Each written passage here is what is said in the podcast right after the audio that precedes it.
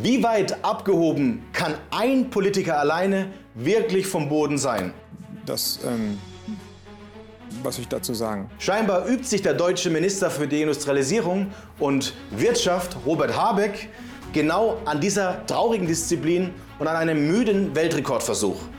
Denn er hat die Bürger, die ihre Sorgen äußerten bzw. Angst vor unbezahlbaren Klimasteuern haben, ernsthaft als dumm bezeichnet, indem er sagte, es sei eine dümmliche Position, sich darüber kritisch zu äußern. Wie es zu der Aussage kam, wer ihn provozierte, dass er diese Aussage losließ, all das schauen wir uns im heutigen Video an. Ich kann euch eines sagen, die Grünen werden mein Kreuz niemals bekommen. Mein Name ist Dominik Hettner und ich bin gespannt, wie Sie am Ende dieses Videos die Haltung von Robert Habeck respektive der Grünen sehen. Lasst uns also einsteigen und uns dieses Video und die Aussage von Robert Habeck einmal live auf der Zunge zergehen. Haben ja die Notwendigkeit jetzt speziell des Klimawandels erkannt und wollen alle diese Veränderung. Und die Aufgabe, das besser zu moderieren, Aber die Menschen haben alle Parteien. nicht. Äh, Wie ich zu sagen, ich will keine Veränderung. Nein, die Bürger ist, müssen doch ist, entscheiden. ist eine, ist eine absurd nicht dümmliche. Position, wenn ich das sagen Die kann. Weil das Leben, wir leben in einer Zeit, wo Veränderung der Status quo sind. Ja, für Alles Sie, verändert Sie. sich. Aber die Bürger kommen noch Nein, nicht mit. nur für mich. Die müssen doch erklären, wenn Sie sagen, die, die Welt. CO2-Steuer, die Herr Van- CO2-Steuer ist gut für die Leute. Wer soll es denn bezahlen? Erklären Sie das doch bitte Ja. mal den Leuten, dass Ihre CO2-Erhöhung auf 60 Euro die Tonne einer vierköpfigen Familie im Jahr 1440 Euro mehr kostet pro Jahr. Das müssen Sie doch erklären. Ja. So, so, wer die Regierungsmaßnahmen also hinterfragt, ist dumm. Robert Habeck zieht seine Entdemokratisierung schamlos durch. Und Tino Kropala, der AfD-Mann, kritisierte ihn öffentlich dafür. Er las ihm sogar die Leviten. Und das war der Moment, als Robert Habeck platzte und diese Position als dümmlich bezeichnete. Bevor wir uns nun ansehen, warum es zu diesem Moment kam und welche Konsequenzen wir tatsächlich erwarten dürfen, wir haben das nämlich einmal genauer analysiert und dass hier Tino Kropala gar nicht so auf der falschen Seite liegt, möchte ich Sie recht herzlich einladen, am 23. August zur dritten Kettner Gold Night zu kommen. Dort werden wir uns einmal anschauen, welche Chancen in dieser Ideologie liegen. Denn wenn etwas ideologisch abläuft, läuft es meistens nicht rational ab und es entstehen Chancen für Investoren, die man aber oftmals nicht im ersten Augenblick erkennt. Genau darüber spreche ich am 23. August um 19 Uhr. Seid gerne dabei, die Plätze sind limitiert. Hier unter dem Video könnt ihr euch anmelden. Beim letzten Mal waren es bereits 10.000 Menschen. Wir haben viele weitere spannende Themen. Doch nun zurück zu der vermeintlichen Auswirkungen des Klimawandels, der Klimakrise und des Weltuntergangs, wie man ihn von den Grünen schon seit Jahren immer und wieder gepredigt bekommt. Denn die Rechnung ist ebenso einfach wie erschreckend. Denn hier seht ihr einmal, die Frankfurter Rundschau warnt selbst vor den extremen Heizkosten. Grund sei der forcierte CO2-Handel.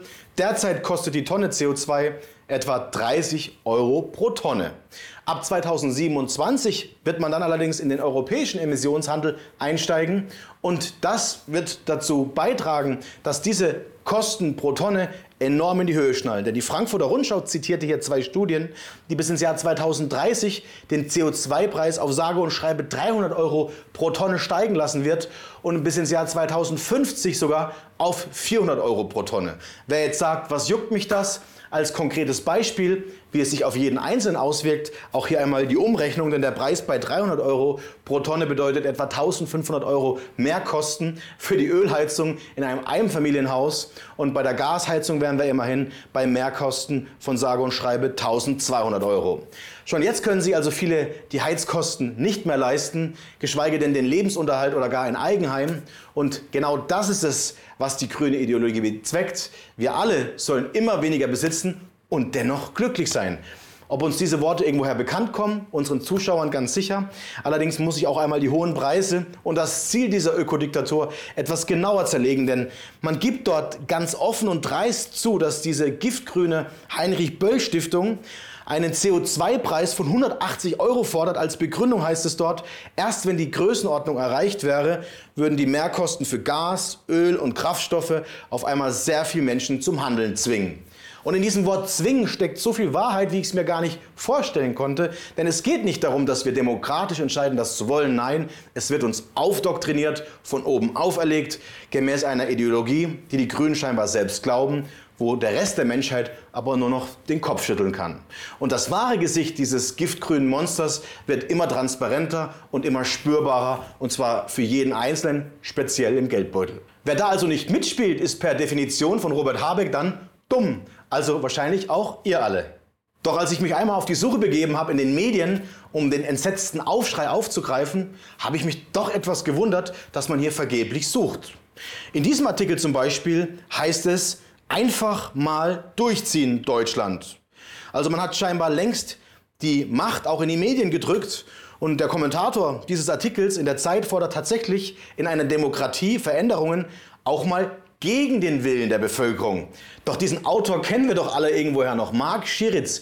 War das nicht der nette Herr, der auch Gold als nutzloses Zeug bezeichnet hat, das man in die Tonne schmeißen soll und der sogar Gold als Reichsbürger unter den Investments bezeichnet hat? Ach, genau dieser Herr möchte nun, dass wir auf undemokratische Art und Weise einfach mal durchziehen, die Demokratie mal vergessen und einfach mal machen.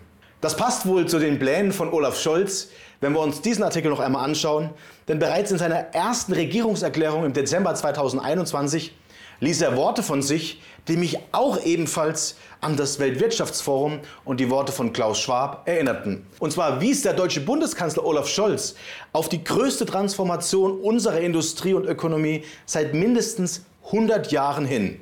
Er hat genau dies angekündigt.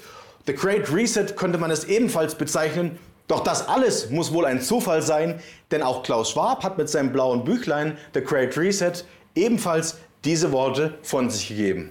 Und man findet sie immer wieder und wieder, so lange bis die Menschen wirklich glauben, dass wir diese größte Transformation aller Zeiten wirklich brauchen. Von freiwillig kann hier keine Rede sein oder habt ihr irgendwo ein Kreuz gesetzt, als ihr diese Agenda mit bestätigt und dieser Agenda zugestimmt habt. Es geht also nicht darum, dass wir demokratische Entscheidungen fällen, sondern dass von oben herab endlich mal durchgezogen wird und dass Robert Habeck die Arroganz besitzt, als ehemaliger Kinderbuchautor und Philosoph eine dümmliche Position gegen die Bevölkerung und auch gegen die AfD zu äußern, das trotzt schon von einer Arroganz, die es verdient hat zu scheitern.